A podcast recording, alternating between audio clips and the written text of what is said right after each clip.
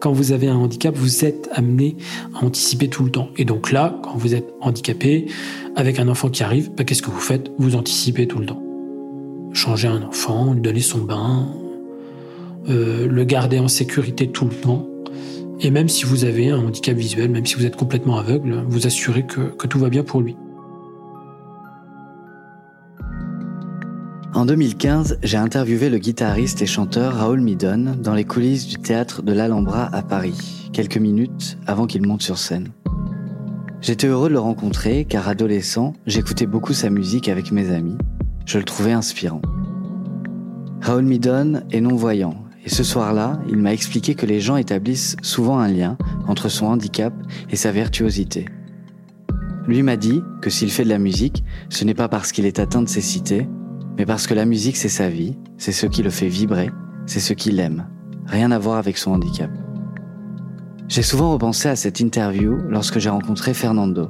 Il habite à côté de Paris, il est aussi non-voyant, et il est père d'une petite fille qui s'appelle Gudule. Elle a 4 ans, et depuis qu'elle est née, dans la rue, dans les magasins, des gens qu'il ne connaît pas se demandent souvent ouvertement comment une personne en situation de handicap peut-elle être parent. Pourtant, sa faculté à être père n'a rien à voir avec son handicap. Alors comment Fernando affronte-t-il le regard des autres sur sa parentalité? Comment protège-t-il sa fille de toutes les connotations négatives que renvoie sa situation de handicap? Et qu'est-ce que sa situation de handicap implique-t-elle vraiment au quotidien dans son rôle de père? Je suis Antoine Lalanne Desmé et vous écoutez Parenthèse, le podcast de la Croix-Rouge dédié à des histoires de parentalité.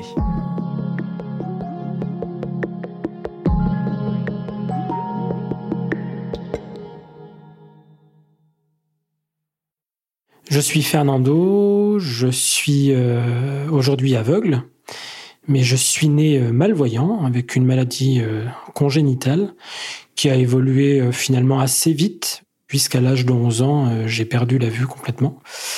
Et du jour au lendemain, des trajets qui pour moi étaient des trajets que je savais faire, comme aller chercher le pain à la boulangerie du quartier, ça devient quelque chose de difficile, voire impossible en réalité. En 2008, j'ai 31 ans et avec ma compagne, euh, qui elle aussi est aveugle, on se pose la question d'avoir un enfant.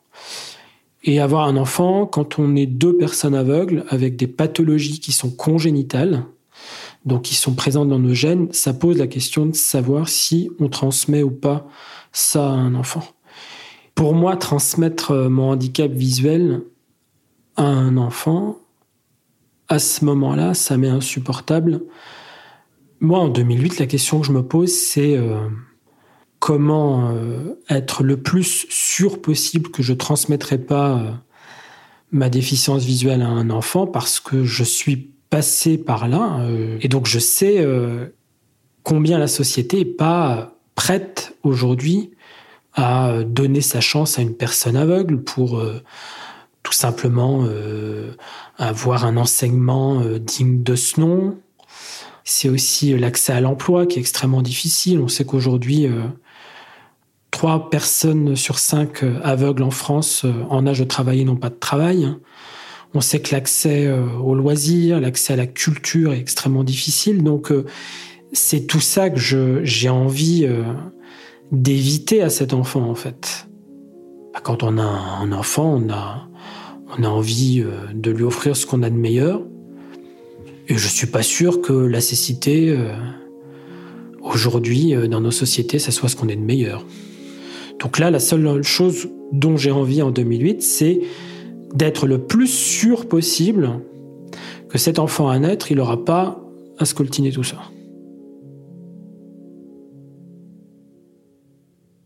En 2016, on rencontre des spécialistes qui trouvent des mots assez justes sur l'état de la science, il y a aussi le fait qu'en 2016, on a enfin compris quel était euh, le mode de transmission génétique me concernant. Et donc, euh, ce qu'on comprend aussi, c'est que bah, finalement, euh, a priori, je ne peux pas transmettre ma pathologie à un enfant puisque ma compagne n'a pas la même pathologie que moi, pas strictement la même. Et que donc, du coup, en tout cas, sur cette pathologie-là, il n'y a pas de chance pour que mon enfant naisse avec, avec ça.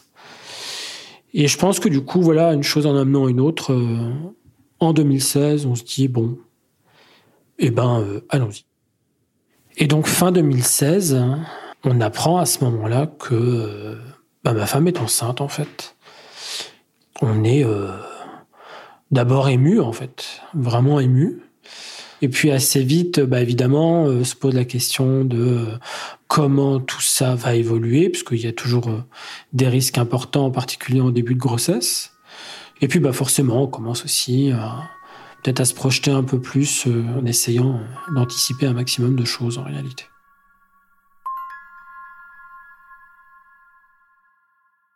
Juste pour nous, on a d'autres questions supplémentaires qui arrivent assez vite qui sont euh, ok, mais en fait, euh, comment on lange un enfant, comment on le change, comment on lui donne le bain, comment on prépare les biberons. Et, là, on s'est renseigné et on a a pris connaissance d'un service euh, qui, qui existe, qui est hébergé à l'Institut de périculture de Paris, qui s'appelle le SAPPH pour Service d'appui à la parentalité des personnes handicapées. On les rencontre en mars 2017. On a aussi en tête euh, le fait d'apprendre des techniques de portage, puisque bah, étant aveugle, euh, c'est évident qu'on va pas circuler dans la rue avec des poussettes. Euh. Et ça aussi, mine de rien, c'est pas une inquiétude en soi, parce qu'on sait que ça existe, mais dans le même temps, il y a cette idée de dire que ça s'improvise pas et que donc il faut apprendre ces gestes-là, là aussi pour maintenir cet enfant en sécurité et pouvoir se déplacer. Parce que l'idée, c'était quand même de pas de pas rester chez nous, enfermé chez nous dès que l'enfant arriverait, parce que oulala, là là, on a un enfant, alors euh, on va plus nulle part, et puis ça s'arrête là. Un jour, on arrive euh, au SAPPH et euh, la péricultrice nous dit bon bah aujourd'hui, on va voir comment donner le bain un enfant. Donc on se met en situation, il y a une vraie baignoire pour enfants, un poupon, et on comprend du coup toute l'utilité des postures, des gestes, de comment on va placer son coude de façon à être sûr euh, à n'importe quel moment euh, de pouvoir euh, maintenir l'enfant dans une position correcte pour pas qu'à un moment donné sa tête puisse glisser.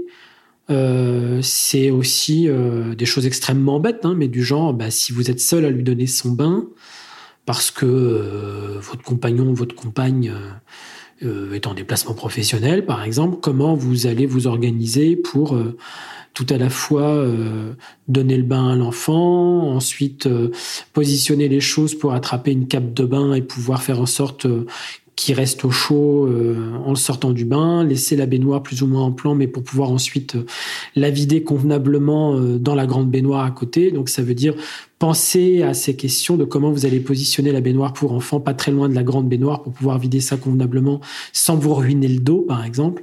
Donc c'est des tas de petites choses comme ça en réalité qu'on pense bien à l'avance pour euh, se faciliter la vie par la suite. Et je, pense que c'est euh, c'est ce que je retiens moi de ces séances euh, au SAPPH. On est toujours accueilli de façon vraiment bienveillante, mais au sens euh, plein du terme. Je pense que oui, c'est une des structures qui considère toujours notre parentalité avant le handicap, en fait. C'est important pour moi parce que euh, moi, mon handicap, euh, je le connais, je vis avec depuis des années. Je vais pas vers une structure pour qu'elle m'apprenne à être handicapé visuel, je le sais ça déjà. Donc là, si je vais vers une structure et si je ressens le besoin d'aller vers une structure pour apprendre ces gestes liés à la parentalité, c'est pour euh, m'amener à devenir parent en fait. Et donc pour moi, c'est important parce que ça m'aide à, me construire et à me projeter sur ce rôle de papa que je connais pas du tout.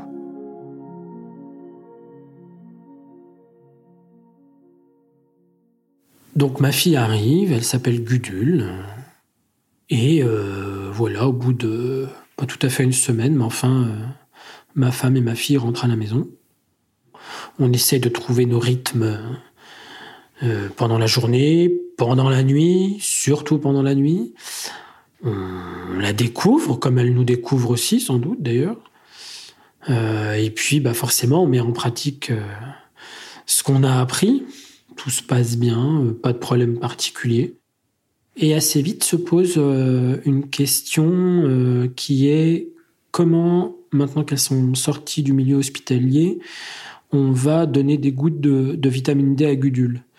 Alors les gouttes de, vitamine D, euh, pour ceux qui, ne le savent pas, sont quatre petites gouttes qu'on doit donner à l'enfant tous les jours pendant 18 mois. Évidemment, quatre petites gouttes, quand c'est sous forme de petites gouttes et que vous n'y voyez pas du tout, en fait, vous n'êtes pas, pas en capacité de les compter, de savoir si vous donnez trop, pas assez, etc.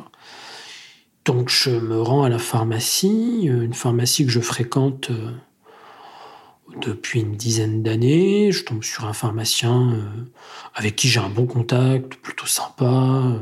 Il me décrit du coup le, comment administrer le, médicament, etc. Et donc là, je lui dis, bah oui, mais là, pour nous, euh, ça va pas être possible il n'y a pas d'autre modalité, etc. Et là, son premier réflexe, c'est de me dire euh, Ouais, mais il n'y a pas quelqu'un dans votre entourage qui peut lui donner, etc. Et je dis Bah là, euh, non. Enfin, on s'est organisé pour être le plus autonome possible. non, on n'a personne, en fait. Et lui d'insister en me disant Bon, mais il y a votre belle-mère qui, qui, pourrait le faire, non assez vite, euh, ça me met en colère parce que euh, ça me renvoie à l'idée que ben j'ai beau être adulte, j'ai beau avoir 40 ans passés, ben finalement il faut encore que j'ai euh, une figure maternelle dans les parages pour faire à ma place quoi. Et en fait je veux pas de ça, moi je, enfin je veux dire c'est bon là j'ai plus besoin de maman ni de belle maman, hein. Mais juste dans ma vie de tous les jours. Hein. et c'est ce qui guide mes pas très souvent, je souhaite faire les choses de façon indépendante, autonome, en tout cas autant que je peux. Et donc, j'ai pas, j'ai pas envie qu'on me renvoie à une figure tutélaire de quelqu'un qui pourrait avoir une autorité euh, sur moi ou supposément une autorité sur moi et qui pourrait du coup euh, faire à ma place. J'ai pas, j'ai pas besoin qu'on m'infantilise. Ça va, j'ai passé ce stage-là, je pense. Et donc la solution, euh, c'est juste que à chaque fois qu'on va à la PMI, la protection maternelle et infantile, eh bien ce sont eux qui administrent cette vitamine D euh, tous les trois mois. Et dans le même temps, euh, les jours passent, les semaines passent, et j'ai un copain qui naît lui-même aveugle, et il me dit Écoute, tu peux pas imaginer à quel point les gens parlent de vous dans le quartier. Et je dis Ah bon, mais quoi? Il me dit Ben, un jour comme ça, j'ai un patient qui me dit Mais enfin, quand même, un couple d'aveugles avec un enfant. Euh. Et du coup, euh, ce copain kiné qui lui dit euh, Ok, mais moi-même je suis aveugle, quoi, donc qu'est-ce que vous voulez dire par là? Et ce patient de lui répondre Bah oui, ben justement, vous êtes aveugle, mais vous êtes responsable, vous n'avez pas d'enfant. Cette phrase, je la trouve euh, extrêmement violente parce que euh, même si elle m'est restituée euh, par personne interposée, je la trouve dégueulasse en fait, mais à plein de niveaux. Dégueulasse parce que ça dit beaucoup de ce que ce monsieur voulait renvoyer à ce copain-là, de lui dire mais un couple d'aveugles, ça ne doit pas avoir d'enfant en fait.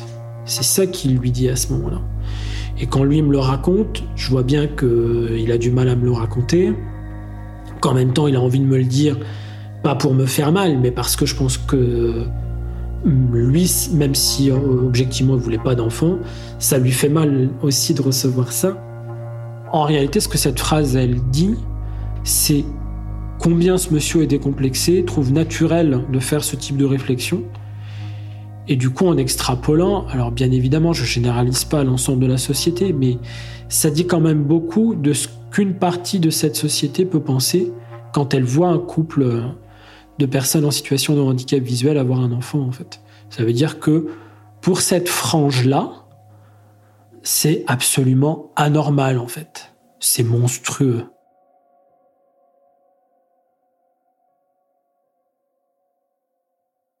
Ce qui m'inquiète euh, quand ce copain me, raconte les réactions dans son cabinet, c'est pas le fait que ses patients euh, indélicat puisse poser un regard sur moi, me suivre, évaluer euh, comment je fais les choses bien ou pas dans la rue quand je suis avec ma fille, euh, savoir comment je me comporte. Enfin, ça, à la limite, je m'en fiche en fait. C'est par contre, là où ça m'inquiète, oui, c'est que c'est euh, c'est ce que ça dit de notre société que des individus comme ça euh, puissent euh, avoir ce type de réflexion, les formuler à voix haute, vouloir les partager avec d'autres, chercher l'assentiment des autres, et vraiment du coup contribuer à ce que cette pression sociale sur le handicap continue à exister de façon totalement décomplexée et au contraire même hyper assumée en fait.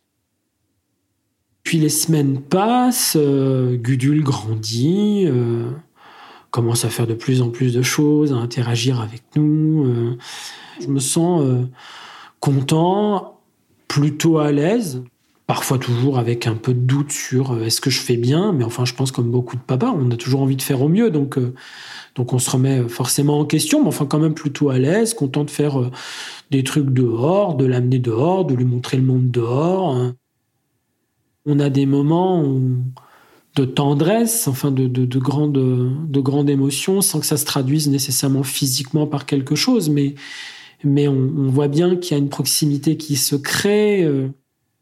C'est aussi Gudule qui va à la crèche, donc on l'amène à la crèche, on découvre aussi ce milieu de la crèche dans lequel elle se sent bien. Et, nous on est content de l'amener là parce que c'est une crèche super sympa où on est super bien accueilli aussi. Enfin où le chien ça devient un peu la mascotte de la crèche. Enfin il y a, tout ça qui se qui se crée. Il y a, toutes ces toutes ces choses. Et, et, je pense que du coup oui on s'installe dans cette dans ce nouveau rythme voilà de, de parents en réalité.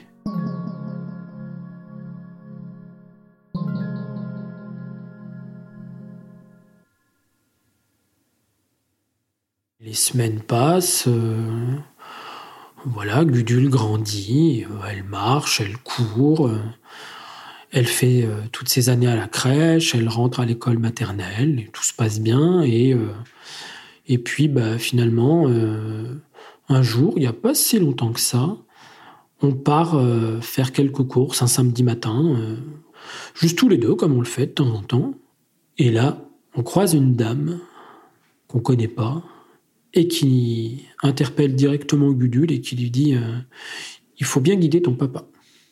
Et moi, je la regarde, un peu déconcerté quand même. Hein. Je la regarde et je lui dis Mais c'est pas mon chien guide. Et la dame, évidemment, euh, la, formule l'a un peu choquée, ce que je peux comprendre, parce que c'est pas, c'est pas forcément très subtil. Et donc, cette dame, elle se met à octer comme si, euh, comme si je l'agressais. Mais moi, je l'agresse pas, c'est elle qui vient, là, je lui demande rien. D'où est-ce que ça sort que euh, se mêle de ce qui la regarde pas? Et c'est quoi le regard qu'elle porte sur ma fille à ce moment-là? C'est de dire, lui, il est aveugle, il a une petite fille qui voit, c'est à elle de le guider.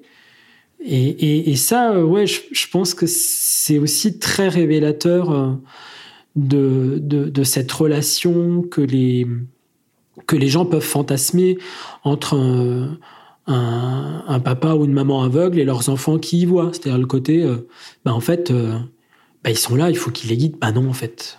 On a des enfants pas pour qu'ils nous guident, on a des enfants pour avoir des enfants, pour qu'ils aient leur vie d'enfant, pour qu'ils grandissent dans un monde euh, qu'on essaie de leur faire un peu, un peu plus sympathique chaque jour, même si c'est pas toujours facile, mais, mais encore une fois, pour nous guider, on a plein de techniques, on a des cannes blanches, on a des cannes blanches électroniques, on a des aides animalières comme des chiens guides on a plein, plein de, facilités, mais, mais projeter ça sur un enfant qui a rien demandé et qui du coup, elle, euh, se sent un peu interpellée parce qu'évidemment, euh, elle voit qu'on lui parle comme ça, elle voit que son papa, il réagit un peu au taquet euh, en disant que c'est pas un chien guide. Et du coup, elle, un peu plus loin, dit, mais qu'est-ce qu'elle a dit, la dame? Et donc, moi, je me retrouve à lui expliquer, à lui dire, bah, elle a dit qu'il fallait que tu me guides. Mais c'est pas à toi de me guider. Et donc, le pire, c'est ça, c'est que régulièrement, on est obligé de détricoter cette, euh, cette espèce de bouillasse psychologique que les autres voudraient nous, nous imposer, cette espèce de chape, en fait, sociale.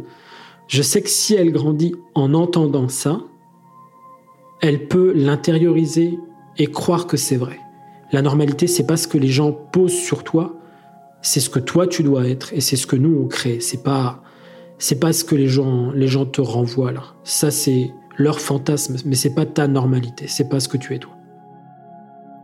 Ma fille, elle a 4 ans, elle a des petites épaules, elle a pas à supporter cette pression sociale et, à vivre avec ça en fait. C'est pas son rôle, c'est pas d'aider ses parents parce qu'ils sont aveugles en fait. C'est pas c'est pas sa vie ça. Ça c'est ce que les autres imaginent, mais c'est pas elle.